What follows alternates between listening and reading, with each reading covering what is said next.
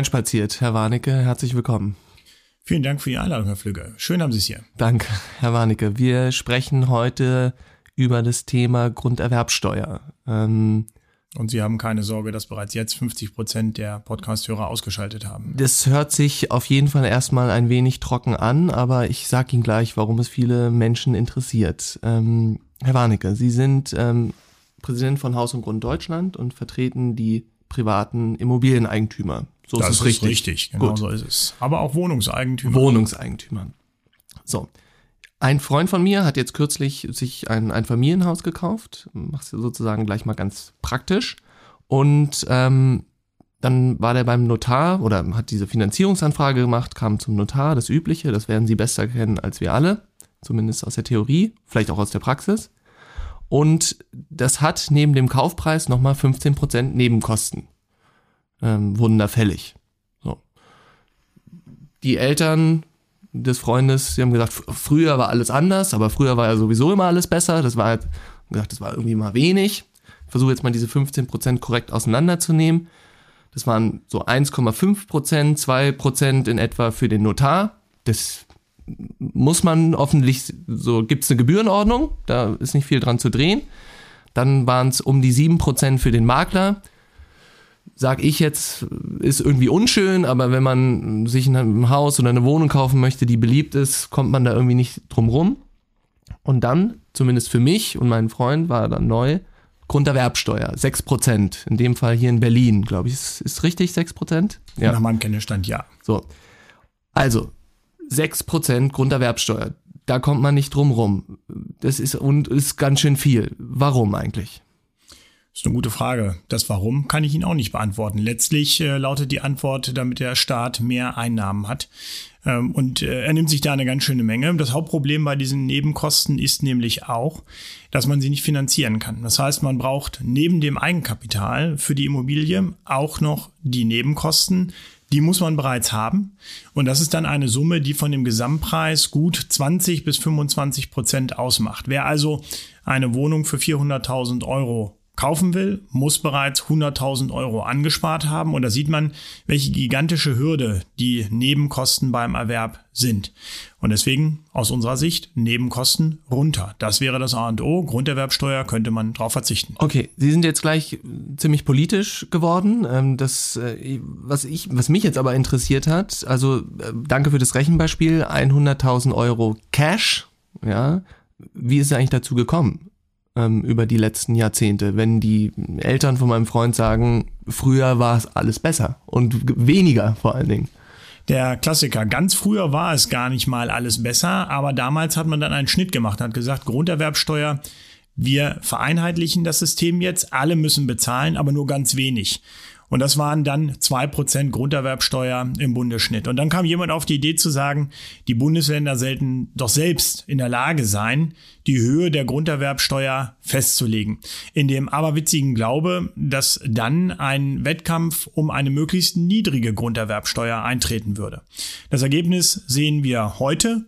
Äh, in den vergangenen Jahren, seit 2007, haben die Bundesländer insgesamt 26 Mal die Grunderwerbsteuer erhöht und ordentlich zugegriffen. Und man muss ja mal eins ganz klar sagen, dass, obwohl in der Zeit die Immobilienpreise gestiegen sind und damit natürlich auch der Anteil, der prozentuale Anteil, die reale Summe immer größer geworden ist, die die Länder vereinnahmt haben. Okay, also ist nicht nur prozentual gestiegen, sondern Sie haben gesagt, auch die Immobilienpreise, das wissen wir alle, sind äh, gestiegen. Der Staat hat also in den letzten Jahren ziemlich gut kassiert.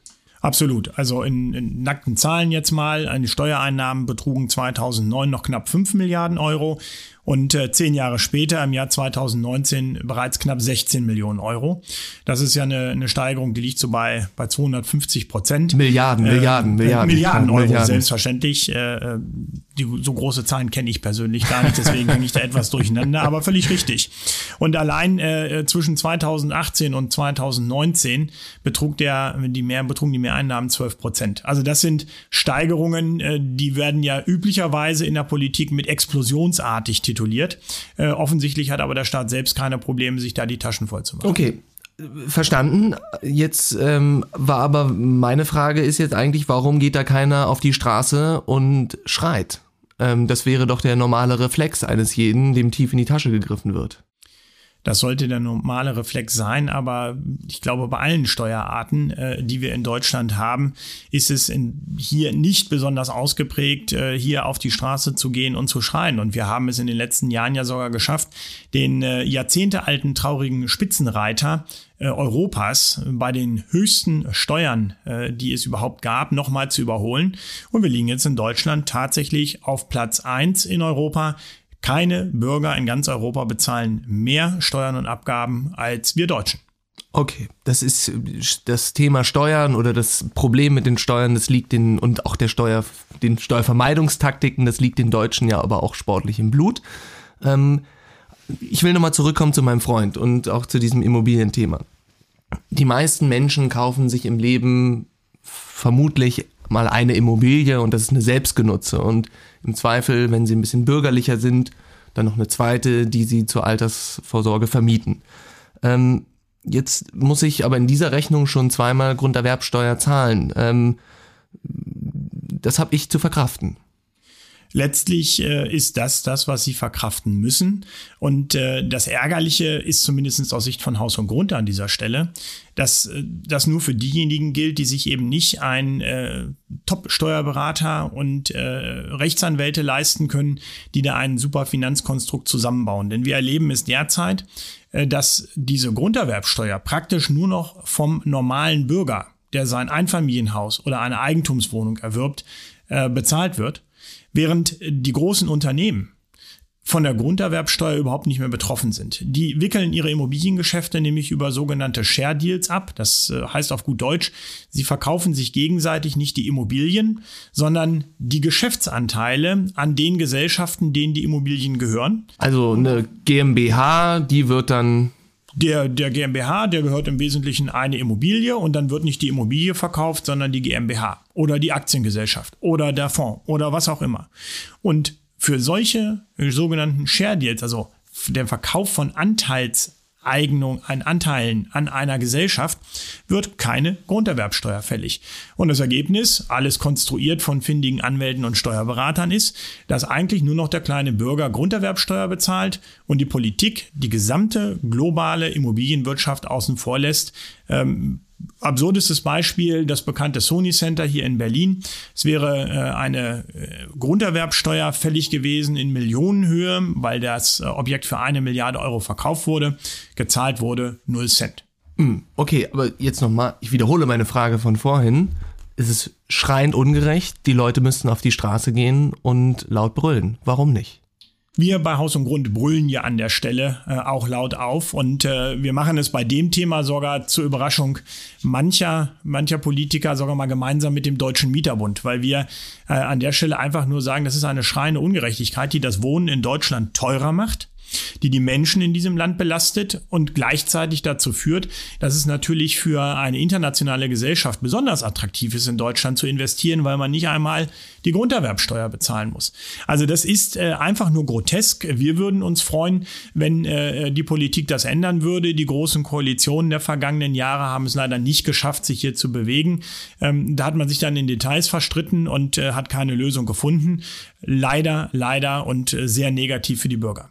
Also Sie sagen mir jetzt, dass in den letzten Jahren viele Milliarden Euro in Deutschland ähm, sozusagen nicht äh, an Steuern angefallen sind durch Share Deals. Und, Absolut. Und die Politik, also wo ist das Problem? Die Politik hat, schließt diese, diese Lücke nicht. Das ist richtig. Die Politik schließt die Lücke nicht. Da ist der Druck aus der Wirtschaft da, diese Lücke nicht zu schließen. Und äh, die Wirtschaft kann eben Druck machen und äh, droht dann eventuell äh, Produktionen ins Ausland zu verlagern. Und weil kein Druck von der Straße kommt, bleibt dann äh, diese Lücke eben tatsächlich bestehen, obwohl das definitiv das falsche Signal ist, weil natürlich dann der globale Immobilienhandel mit deutschen Immobilien immer interessanter wird.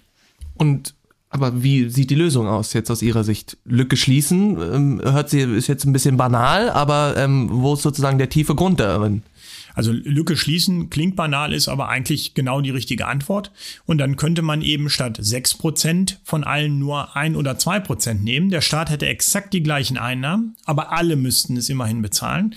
Der normale Bürger würde beim Erwerb seiner Eigentumswohnung oder seines Einfamilienhauses weniger bezahlen.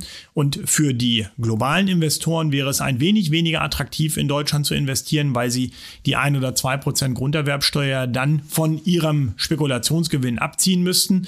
Und dann würde vielleicht der ein oder andere auf den äh, Erwerb einer Immobilie hier in Deutschland verzichten von den internationalen Fondsgesellschaften. Und würde das aber nicht im Umkehrschluss dann vielleicht auch heißen, ähm, Deutschland ist, also wir sind ja in gewisser Weise auch auf Investitionen aus dem Ausland von Kapitalgesellschaften angewiesen. Wäre es im Umkehrschluss nicht so, dass wir für die dann auf einmal rote Zone wären?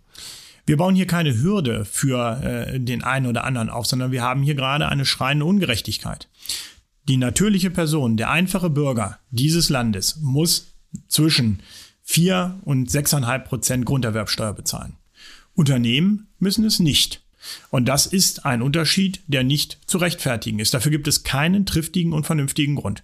Und das Einzige, was wir fordern, ist, dass alle gleich behandelt werden. Insofern, wenn sich davon ein Unternehmen abschrecken lässt, dann soll es eben die Immobilie woanders kaufen. Ist ja kein Problem.